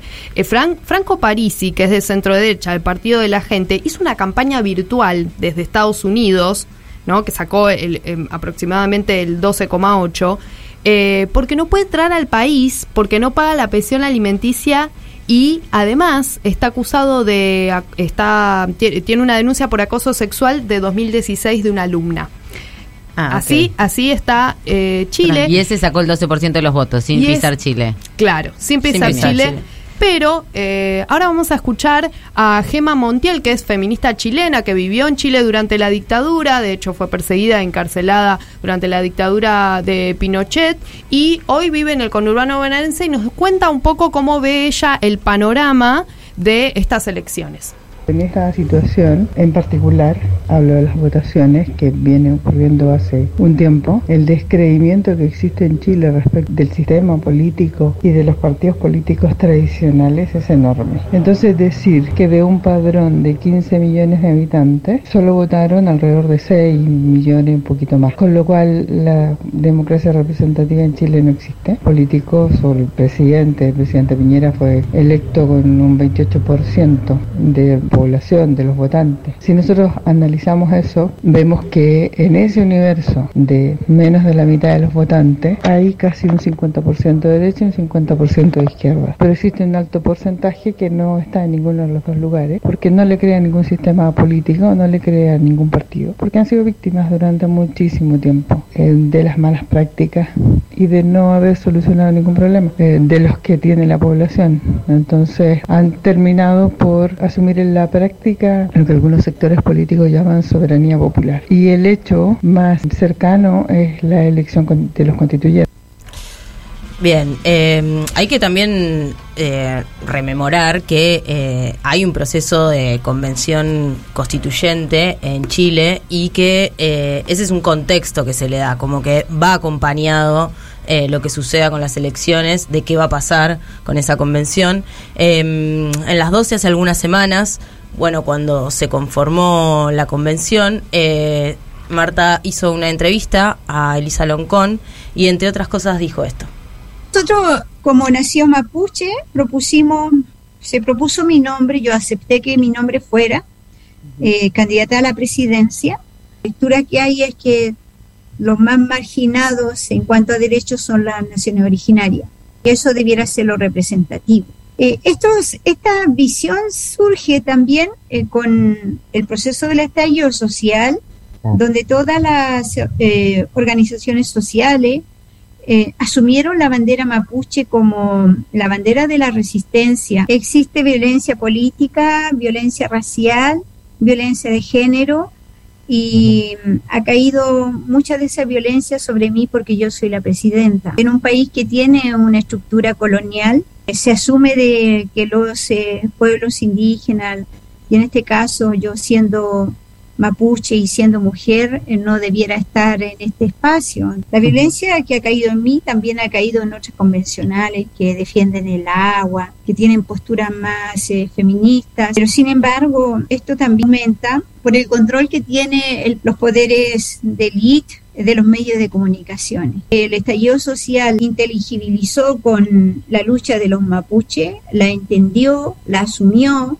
y luego cuando se da el plebiscito, se abre la posibilidad de los escaños reservados para los pueblos indígenas, producto de la negociación de, de organizaciones indígenas. Esa constitución eh, privatizó los sistemas educativos, la salud, las pensiones. El pueblo de Chile ya no tiene nada en el fondo de derecho, porque fue escrita bajo dictadura, fue escrita sin participación social ciudadana y fue escrita también general los, los derechos de la diversidad en el fondo, de la madre tierra. Se instaló el modelo económico neoliberal que entregó las riquezas, los bienes naturales a las transnacionales. La constitución, la nueva constitución tampoco va, a resolver los problemas. La nueva constitución va a identificar, va a instalar los derechos y la garantía de esos derechos.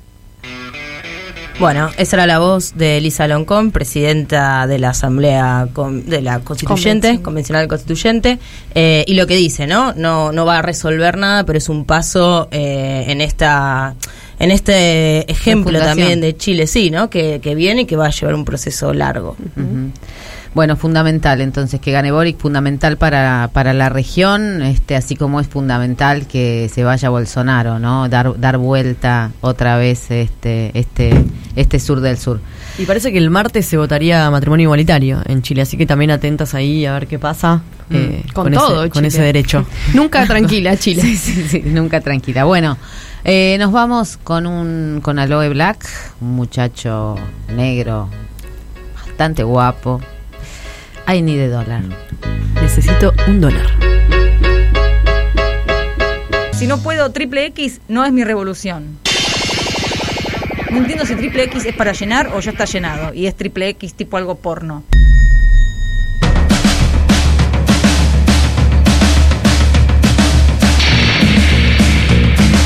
Yo escuché mal o en la cor- en, en- en- en- recién algo, alguien decía algo de porno. Yo. ¿Vos decías algo de porno? Sí. ¿Qué, Yo- qué, qué- qué debes en el porno? ¿Qué debes? debo en el porno? ¿Qué debes Uy. en la cama? Cuando uno tiene un orgasmo, ¿queda debiendo otro orgasmo? No. no. ¿No? No. ¿Es un hecho? Es un hecho, eso está Yo me, yo me siento culpable, ¿En me serio? siento deudora. Sí, a mí me si pasa. no reacciono. Que si tenés un orgasmo y te lo y lo tuviste con alguien más, sí, No, sentís que como que tengo la obligación, darle- si tenés que darle un orgasmo. orgasmo. ¿Qué les pasa, Ah, personas? Yo soy, Sí. una, yo soy una flor de zorra. Yo también. Sí. ¿Sabes qué? Tampoco siento que me lo deban cuando la otra persona tiene un orgasmo y yo no, ¿eh? Tampoco me quedo pensando, hombre, no, ahora. Y No, no. Pero No, se pregunta, pero se preguntan esas cosas, ¿no? Sí, ¿Les han reclamado? Ah, bueno, ¿y ahora? Creo ¿Y que ahora? no. No, creo que no. Pero a igual mí me pasó, me debo haber ¿Sí? salido con cada perra yo. A ver, pero yo quiero quiero que, que cuentes cómo es el reclamo, porque hay una cuestión que puede ser un reclamo no, no explícito. puedo porque estamos en horario ¿De qué? No triple X. Bueno, está bien. Está, Pero dale, son las Marta. 21 o 25, Voy a, tener que, hablar. voy a tener que contar las veces que me reclamaron a mí. Por favor, el horario de protección Todas. a todos los vínculos. Sí, total. Yo ahora me pregunto si está mal que no me re- que no me Total. lo reclamaron. No, no, está A mí bien, nadie está nunca bien. me Yo no me voy a olvidar nunca de ese reclamo. fue fue duro, fue Dale, duro. contalo, ya está. No, pues sí, eso. ¿Y ahora que me vas a dejar así? Ah, Claro. A mí nunca nadie me reclamó Yo nada porque yo siempre tuyo, hago no te todo estoy- bien. te estoy dejando. ¿A dónde te dejo, mi amor? ¿Dónde? lindo. Oh, toma un cafecito. Yo mañana mismo estoy mandando mensajes preguntando, si no dejé una deuda. abriendo un Excel. una deuda por ahí. Y bueno, por ahí, por ahí de anotar deudas. ¿No? A ver, hay deudas que tal vez está bueno pagar. Sí. Sí. Hablando de las deudas eh, sexuales, yo creo que eh, a veces, no, no sé si les pasa, les, les voy a contar una experiencia propia, que eh, te quedan cosas por hacer y que no encontrás el momento. ¿No les pasa Sí. que si yo me debo hacer esto y como, como que avanzás y decís, no, hoy no es un buen día, no, hoy Pero que te lo debes lloviendo"? a vos misma o a otras personas. No, no, es- va- yo sie- mi deseo siempre está delante de todo. Eh, entonces digo, bueno, quiero hacer esto y, uy, no, hoy está Pero caluroso. esto, esto no, va, va- a ver. Más específico quiere Mar. Eh, claro, bueno, eso. Por ejemplo, que me saquen la copita. como una ay, no cosa erótica. Bueno, como, digo, como un juego, ¿no? Entonces. Peligrosísimo. No es peligroso. Sí, claro. porque esa copa la agarras, se te resbala, arma un zafarrancho ahí, después Claro. alguien tiene que lavar eso. Chicas, hablemoslo, alguien tiene que lavar eso. Ana Yo soy Carolina. la persona que termina de coger y ya quiere lavar la sábana. Ay, bueno, pero no, yo no. A mí me Es que gusta eyaculo quedarme de mucho. charquito. Me gusta No, el yo charquito. no me puedo quedar de charquito. Bueno, en el caso de la copita, por ahí la idea es como tratar de, de que el juego sea equilibrar también, no es que vamos a, o No, sea, la no. puedes sacar entera y, y ese es el desafío. Ese es el desafío, y tomártelo, tomártela. Es como comerse la placenta, eso, ¿no? Claro. Muy parecido. Bueno, me tomo la copita, me como la placenta. ¿Qué sé yo? Te la debo, esa a las dos. Tirárselo a las plantas. No me No. tiren la, Ah, eso sí. la Por- a las plantas. La placenta yo, Sí. la placenta la, la enterré. Te la comiste, ah. Abajo de un... de La un- placenta a las plantas sí, no, en la palo a las plantas sí, pero tenés que diluirla primero. Pura es mucho. Ah, sí. Y cuando, por favor, contanos cuando saldes la deuda de que te saquen la copita como parte de un juego Sí. eróptico. No es que me saque la copita yo, eso ya lo hago No, todos los meses. alguien más. Alguien más que, que, que tampoco es que la gente se copa cuando le decís eso, No. porque la Pero- cuestión sanguinaria. ¿Lo hiciste alguna vez de, pro- de proponerle a alguien que vos le sacabas la gotita? La, La la gotita. gotita, la copita. Sí, lo que hice y lo, lo, co- lo que decía esto de la deuda es Sí. que no encuentro el momento, pues por ahí, uy, hoy por ahí no, no está tan. le- se lo A mí me pasa que a veces me compro, me compro juguetes y después no me animo a ponerlos en la escena. Entonces me quedan como Ah, "Ay, eso ¿qué me hago? ¿Lo identifica. llevo o no lo Eso llevo? me identifica, eso me identifica, No que sé en qué momento- momento se saca. Ahí está. No, pero el hay te pareció buenísimo y después de ahí- Pero los puedes usar Cringe, vos, cringe, vos cringe, sola, cringe. Marta. El No, cuete bueno, lo pero la gracia, la gracia era, era como, como presentárselo a una amiga. Hola. a Roque. Vine yo y esto. y no me animo y queda, queda en el debe. debe, Queda- debe, o sea que sos una gran acumuladora de juguetes sexuales. Podría que no usas. sí. Tengo muchos eh, floggers. No voy a decir que floggers. Oh. Ay, Quiero decir- con unas texturas increíbles ahora. Sí, hablando tengo, de deudas, tengo un montón. Hablando de deudas y porno, el otro día me crucé en el colectivo con el trabajador sexual desde donde yo el poco porno que consumo lo consumo a través de él de sus creaciones de Twitter y, y como no le pago ¿Te y lo vi en vivo en el foto? colectivo, no, le di plata. Muy bien. Porque le consumo Ay, esa escena. sí. esa le escena. consumo, no le pago, me sentí en deuda, pumba, la o sea, cancelé. saldaste tu deuda. Bueno, nos vamos con estas hermosas reflexiones de Antidomingo y volvemos con una invitada de lujo. Mm, Les cuento cuando volvemos.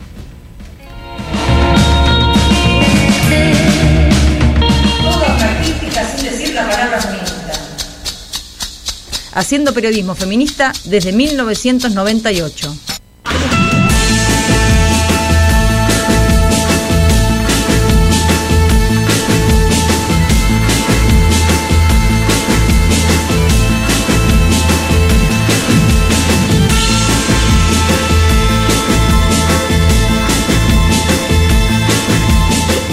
Y sí, faltaba una entrevistada de lujo, una entrevistada que creo, yo estoy casi segura que sabe de deudas, de lo que te hacen creer que tenés que pagar, ¿no? Que tenés que ser una buena ciudadana, una buena hija, una buena madre.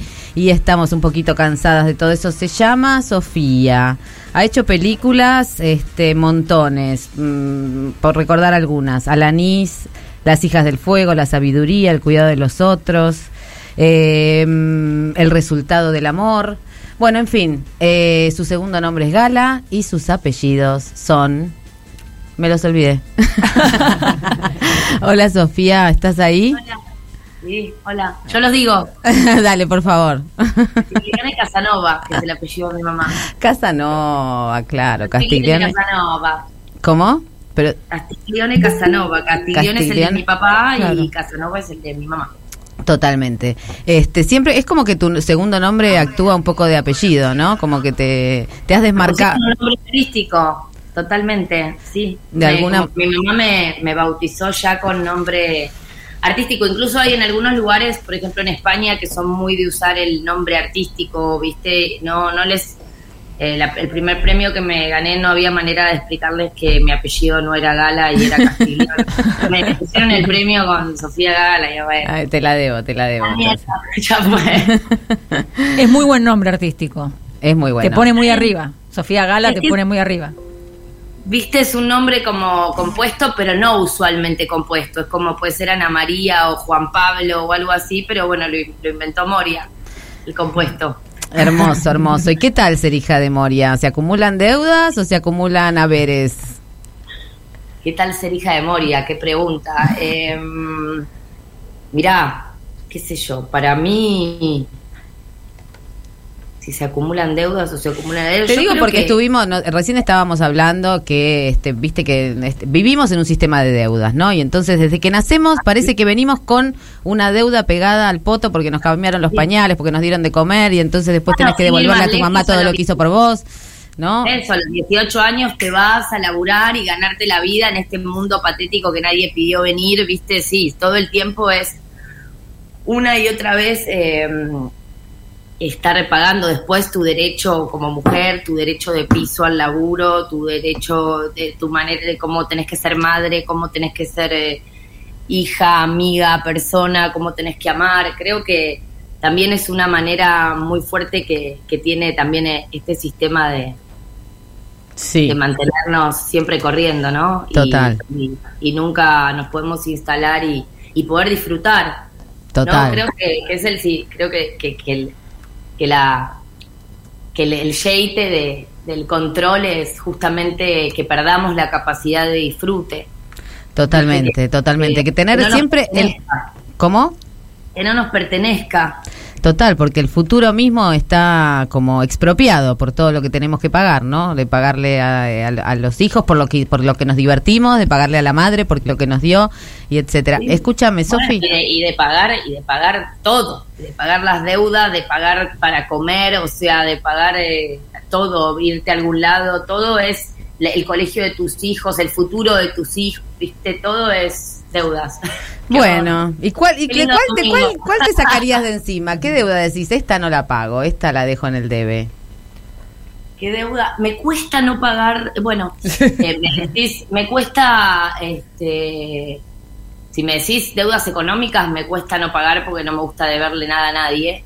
Mm. Y si me decís el otro tipo de deudas, yo trato de no sentir las deudas que se me, Bravo, vamos. se me bien. exigen, ¿no? Trato de, Bien de ese no saqueo. cargo de lo que esperan los demás de mí y de lo que los demás quieren que haga y de los demás que como quieren que sea que sea yo los demás. No, trato de no hacerme cargo en lo absoluto y de última si tengo que pagar alguna deuda me la pagaría a mí misma con algo que, que realmente me haya faltado hacer o, o, que me gustaría haber hecho o, que me gustaría hacer distinto, pero trato de nunca sentirme endeudada con nadie, me parece muy peligroso. Sí, yo apoyo ese peligro y ese tratar de salirse de ese lugar. Eh, acá Eugen Murillo, te quería mm, preguntar, hablando de deudas y de madres deudoras, tuviste un personaje bastante interesante y muy deudor eh, en la serie de Apache, una madre eh, que, bueno, ¿no? Con- condenable muy fácilmente. Eh, y ahí creo que hay como una construcción, ¿no? Como de, pensar la maternidad eh, desde un lado eh, fuera del mandato. ¿Cómo lo viviste vos a eso? Mira, yo tuve la oportunidad, en este caso, siempre igual me, eh, soy una actriz que me cuesta mucho interpretar a, gente que, que- que existe. En este caso, bueno, traté de, eh, la conocí a la mamá de, de Tevez y traté, más allá de, cómo era ella y de su experiencia personal y de su vida personal, ya que estábamos haciendo una ficción y qué sé yo, tratar de sacarla de, de adentro mío. Pero a mí lo que me pasó y creo que, bueno, que pasa cuando tenés que interpretar por ahí personajes que están un poco más alejados de cómo vos te manejás o de cómo vos te sentís con respecto a determinadas cosas, inmediatamente la empatía fue una cosa fundamental porque esta es una mujer que estaba enferma, ¿no? que no tuvo las mismas oportunidades que por ejemplo tuve yo. Y es una mujer donde también la vida le, le- le pega muy duro porque en el caso de ella el único hijo que, que- del que no se había hecho cargo era de, de Carlos y de todo lo demás sí, y ese es el hijo que de alguna manera triunfa y logra salir y después le logra comprar una casa de ella para que vuelva a salir. Entonces, justamente con todos estos mandatos y con todas estas ideas de cómo tienen que ser las madres y la posibilidad de juzgarlas, yo, para mí... eh, ay, Sí, sí, perdón, perdón, perdón. Para mí era un personaje muy muy interesante desde ese lugar, ¿viste? Desde el lugar de, bueno, primero de, de vivir en un lugar donde las oportunidades y, y, y las cosas que uno tiene, las, las armas que uno tiene para, para jugar y para trabajar no son las mismas. Y después, bueno, también a través del dolor, ¿viste? También de ver cómo, este chico atraviesa otra vida, otra familia, logra salir de, ese lugar sin el apoyo de ser madre también y, y, y ser una madre distinta o no convencional porque porque no está acostumbrado no está acostumbrada a la sociedad entonces se Sí, igual viste que con la familia y con las madres también parece que lo convencional sería ser una buena madre en términos convencionales, digamos, y en Sí. realidad lo realidad convencional es fallar todo el tiempo, ¿no? Claro, Lo que más pasa es fallar todo el tiempo.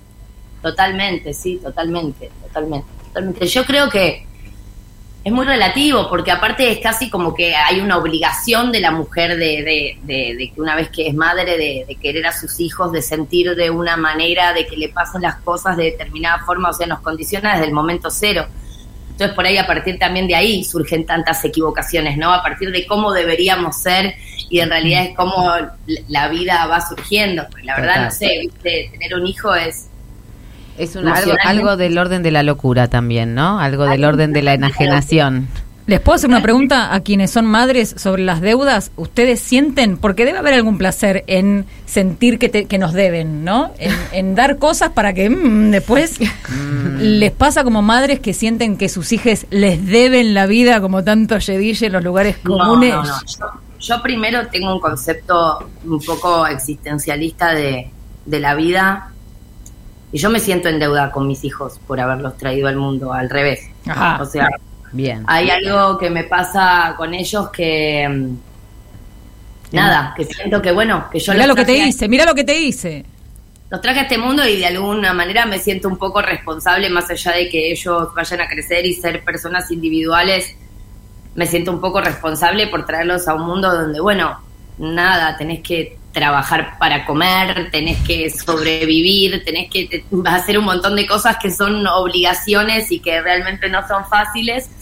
Lo que sí a veces puedo sentir es que es son eh, muy este, desagradecidos los hijos. No pagan nunca nada, ¿te fijaste? ¿Te fijaste que no pagan nunca nada? Van, comen, hacen, traen, nunca, No, nunca dicen pongo una plata para esto. Nunca No, te dicen pero gracias, mami. A veces, claro, eso, a veces eh, eh, uno, uno se esfuerza, digo, y tampoco pasa esto, viste, medio circular, tampoco es que deberían agradecérmelo porque yo siento que es mi obligación y yo me manejo con ellos no dándoles nada que ellos me pidan o nada que yo crea que no tengo que dárselos. Pero es duro porque los pibes este, son demandantes y a veces eh, sí, eh, te agradecen menos y qué sé yo, pero en cuanto a deudas, creo que yo eh, estoy más en deuda con ellos que lo que ellos pueden llegar a estar conmigo. Sofi, Fanu Santoro te saluda. Quería preguntarte, hablando un poco sobre prejuicios, durante mucho tiempo los, los programas de chimentos, a mí me gusta llamarlos así, y las, y las revistas también de chimentos, para no decir periodismo, que me parece que es un error, eh, llenaron sus tapas y horas de, de, de TV hablando de tu vida privada y la de tu mamá también, pero puntualmente tu vida, tal, tal vez prejuzgando ¿no? tus actos, tus acciones. ¿Cómo sobreviviste a todo ese acoso durante tanto tiempo? ¿Qué hacías? ¿No te importaba? ¿Respondías? ¿No respondías? Mira, la verdad es que es una situación muy larga y de muchas partes. En una primera eh, parte de mi vida era totalmente ignorante del, del hecho y de la dimensión de, de salir en la tele y de ser famosa. Siempre fui famosa. Mi primera, mi primera foto me la sacó una revista y, y mi primera foto que me muestra mi mamá, mira, esta es, es una foto doble de caras, que yo estoy a lo largo así, bebé. Eh, un día, eh, después, cuando íbamos a los programas de televisión durante mucho tiempo, cuando íbamos a verlo tipo a Susana o a Gasalla, íbamos a lo del tío y a lo de la tía. Claro. Entonces, a- por eso también había algo tan natural y desenfadado y creo que en algún punto a, a esta altura me sirvió para mi trabajo porque tengo como una relación con la cámara este bastante fluida no no no es algo que me que me condicione. En este momento cuando hago mi trabajo por otro lado me volví una persona soy una persona totalmente fóbica me cuesta cada, cada vez más ir a la tele o hacer entrevistas o o hacer estas cosas. Bueno, después en la adolescencia tuve una situación en un momento en donde me, agarraron unos videos privados y qué sé yo, y empecé a dimensionar un poco lo que significaba ser famosa, a dimensionar que si yo hubiera querido ser eh, maestra, jardinera o lo que sea, siempre iba a ser conocida. Claro. Y fue una situación muy, muy fuerte para mí. Es fuerte como, como te increpan en la calle, eh, es fuerte, porque aparte la televisión es como un electrodoméstico, ¿viste? A diferencia de por ahí el cine o otras cosas, vos compras la televisión donde compras la licuadora y después vos estás en la televisión y estás, la gente está comiendo, cogiendo, hablando, peleándose y vos estás ahí, entonces te convertís como en una especie de póster inhumano y te deshumanizan, ¿viste? Entonces te agarran del brazo, saludame, hablame, hay momentos que se ponen Como que un les poco debes, tensos. vos les debes también a ellos, ¿no? Les debes este... Y si estoy de mal humor o tengo una mala cara, ¿quién te pensás que sos? ¿Viste? Como... La verdad es que mi trabajo no es saludar a la gente. Digo, está todo bien, pero bueno, yo- mi trabajo y lo que yo puedo dar y entregar es cuando estoy arriba del escenario o en una pantalla de cine laburando. Digo, y hay formas y formas de encarar y en general o muy pocas veces hay amor en el encare. Eso también es doloroso porque no, no hay un acercamiento amoroso y afectivo, pocas veces. Y eso que después, y después cuando crecí, creo que bueno, que un momento muy culmine, bueno, cuando tenía problemas de... Sí, la verdad es que es, eh, es asfixiante y es duro que levantarte la mañana y tener un, un tipo en la puerta de tu casa mostrando la dirección de tu casa y hablando en vivo de si te drogaste, si no te drogaste, con quién garchaste, con quién no garchaste. En mi caso, mi manera de manejarme fue ser muchísimo menos eh, eh, cortarle exposición cuando un poco entendí lo que significaba después de la adolescencia, intentar alejarme lo más posible de eso y después eh, transitarlo. Yo soy una persona que siempre fui prejuzgada. Total. Eh, me parece que el, el prejuzgue es algo muy mediocre y, y muy humano también. Y entonces eh, estuve siempre un poco acostumbrada a que me prejuzguen por ser la hija de Moria, por ser falopera, por cogerme un tipo más grande, por pensar diferente, por na, na, na, na, na, na. Pero bueno, masivamente y después con las redes sociales que maximizan todo ese odio y qué sé yo, es duro, pero bueno, Pero vos conseguiste hacerte hacerte lugares propios donde Ni hablar, donde pero trabaja, siempre- donde trabaja, incluso trabajar, digo, porque el cine es un lugar un poco más protegido para trabajar o eh, Claro, ni, ni hablar, pero igual, viste, es la idea del, del lado mediático, el lado mediático de las cosas. Eh, Está el mundo donde yo decido vivir y, creo que es el mundo real, donde la gente te considera por tu laburo, le gustas más o menos, pero de lo que se puede hablar o de lo que se- es de lo que vos tenés para ofrecer. Y después está el lado mediático de las cosas, donde no importa si yo me gané el premio de San Sebastián, si hice 20 películas, si hago un laburo todo el día para mantener a mis hijos, siempre voy a ser la hija de Moria falopera mantenida, hija de Moria eh, conchuda, pendeja, malcriada, idiota. Y me parece que está bueno que sea así, porque ¿sabes qué? Para mí toda la mayoría de la gente es conchuda, malcriada, idiota. Entonces, tampoco tengo un deseo de que nadie me quiera ni demás. No soy una mujer, viste que en general el artista tiene eso de quiero que el público me ame y digo, y es una contradicción muy grande porque digo, yo creo que mi, mi manera de expresarme y, y me expreso de este lado y, y en el caso de, esta ramificación en el arte y también escuchando música, no solamente me expreso haciendo, sino la- leyendo un libro, todo me llena, porque no, no me gusta cómo son las cosas, ni la mayoría de la gente. o sea que tampoco tampoco caer, caer bien no sería lo contrario de lo que deseamos. Claro, porque hay que esperar que caerle bien a todo el mundo si a uno no le cae bien a todo el mundo. Y el lado mediático Y el mundo no te cae bien a vos, además, tal como eso, está por eso, construido. sí. por eso te digo, ¿para qué caerle bien a todo el mundo si uno a uno no le cae bien todo el mundo? Y creo que el lado mediático de las cosas es ese famoso todo el mundo, donde no es todo el mundo, pero hay una generalidad y hay un patrón y la gente habla de voz de oído y no le interesa conocerte y no le interesa lo que haces o simplemente te bardea. Y yo creo que, bueno, por un lado es doloroso cuando estás en algún problema o cuando estás un poco abajo claro. tener, eh, no sé, a toda la prensa hablando mal de vos, a tener todo Twitter hablando. Pero por otro lado también es una manera de decir, bueno, no estaré haciendo las cosas tan mal, ¿no? Si toda esta gente imbécil me odia. Totalmente. Para algo somos las aguafiestas en general, ¿no? parece. Este, re- reivindicamos el lugar de las feministas aguafiestas que justamente hacen, dicen todo lo que lo que el mundo no quiere. Me Estoy- encanta. Sofía Gala dice, ¿sabes qué? Toda la gente porro. Toda la gente. Obvio. Hace rato. Porro, Te porro, banco. porro, banco. bueno, Sofía, ¿estás filmando con, con César González? Estamos con César González en un proyecto personal que tenemos los dos, muy experimental, no solo con César González, sino con nuestra tribu. Ah, ¿no? bien. ¿Cómo es amigos eso? que creo que...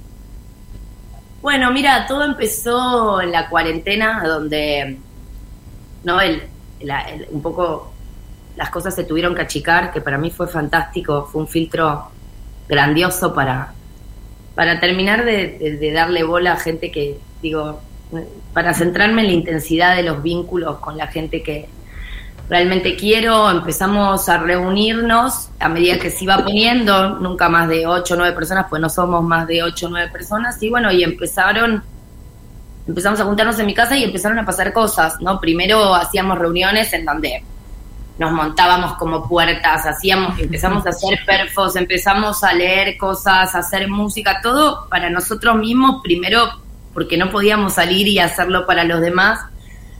Entonces se nos ocurrió a César empezar a filmarlo y a partir de ahí empezó a crecer una idea que ya acapara un montón de otras cosas y empezamos a guionar algunas cositas, pero, Pero es una es- especie de, de fanzine documental, collage sobre nosotros mismos. Una especie de happening. Sí, sí, y también una especie de, viste que cada uno tiene su tribu de amigos y, y es como una, es como un- una escena secreta, la tribu de los amigos, ¿no? Donde uno Total. conoce gente genial y dice, ¿cómo no toda la gente conoce a esta persona? ¿Cómo esta No, y hay gente muy este, este, adicta al trabajo, en el buen sentido, y que pensás cuando te llevas muy bien con alguien y estás con, no sé, con un grupo, decís, che, ¿qué, ¿qué podríamos hacer juntos, no? y así nos tenés acá trabajando el domingo, por ejemplo, Sí, a nosotras. Claro, bueno, pero esas cosas, esos proyectos creo que son los más lindos. Y esto salió muy naturalmente, este, de tanto de César como, como de mí. La verdad es, estamos muy contentos, es- la estamos filmando toda en celular con el presupuesto mínimo, Epa. haciendo algo realmente independiente que ya eso no existe. Total, Porque la total. independiente ya necesitas guita arriba, viste que desapareció ese concepto. de- Bueno, nos quedamos con esta, con esta historia que por supuesto nos genera una curiosidad enorme, así que ahora nos debes eh, hacerla, terminarla. Todo el crudo. No, claro, te- cuando esté ya se los voy a mostrar, obviamente. no, no, bueno. ¿Tienen fecha? Así, No, viste, acá las no. personas ansiosas queremos tiempos. No, Bueno, querida, un placer hablar contigo. Eh, te agradecemos mucho esta comunicación de domingo a la noche y este quedás ya en pasamos todos. Pasó Sofía Gala y pasamos todos. Te agradecemos un montón, un beso gigante y adiós a las deudas que es domingo a la noche y lo último que queremos es esa gotita que no te deja despertarte, que no te deja dormir tiqui tiqui cayéndote entre la frente lo que debes. No, no. Desobedecemos. Un beso enorme, Sofi. Besos enormes para todos. Mua, mua. Chau, Chao. chau. Y ahora vamos a escuchar Casu Chapeadora. La disidencia está acá, en el piso.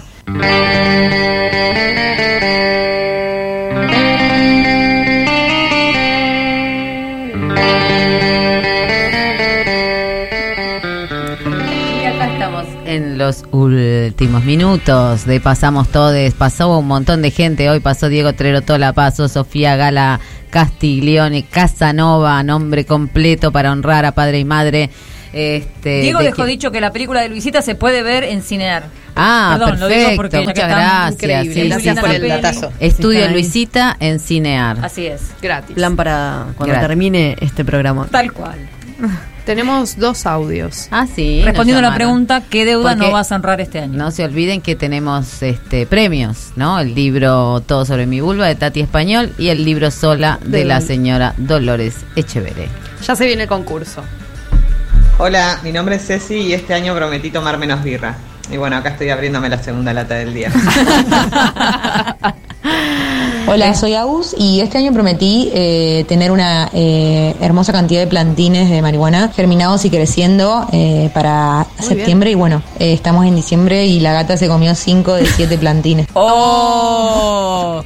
Pero Dios, toda gente productiva acá, ¿no es cierto? ¿No? Las promesas. ¿Pero qué hizo pagarla? Claro. Quiso pagarla la deuda, hizo todo por pagarla. Claro, claro, total. No, total. y me estoy dando cuenta de que eh, ya hubo alguien que habló de plantitas en otra ¿Viste? consigna, como Sí. que Te estás dando cuenta que Sofía Gala tiene razón y toda la gente porro. toda la gente porro.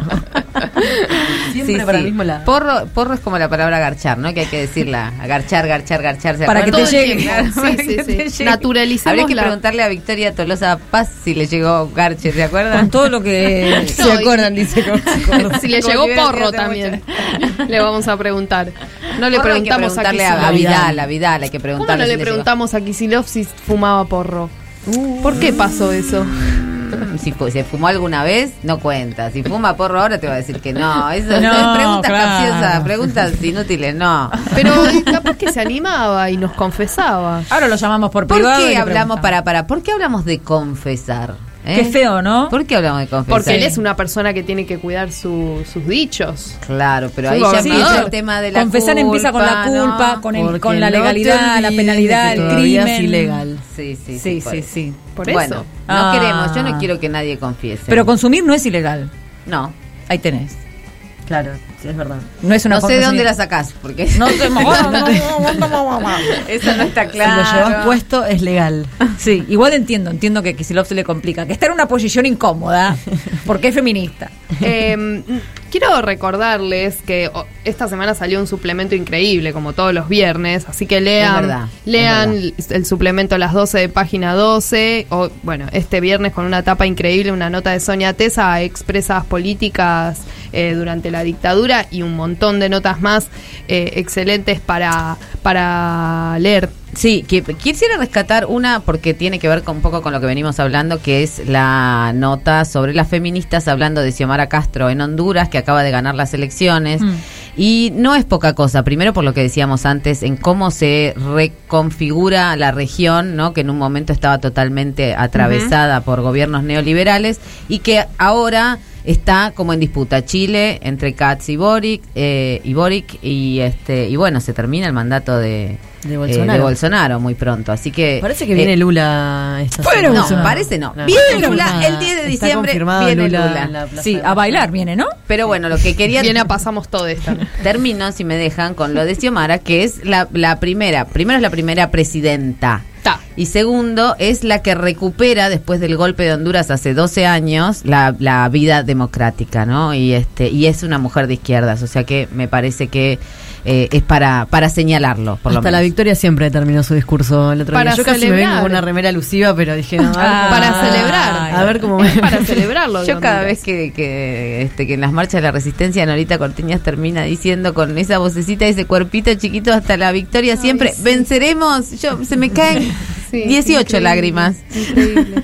Total. Eh, bueno, tienen eh, eso, en las 12 son 16 páginas de periodismo feminista desde 1998. Hoy preguntamos qué deuda no vas a honrar y sorteamos libros y han ganado por decisión de la concursabilidad. Sí, sí.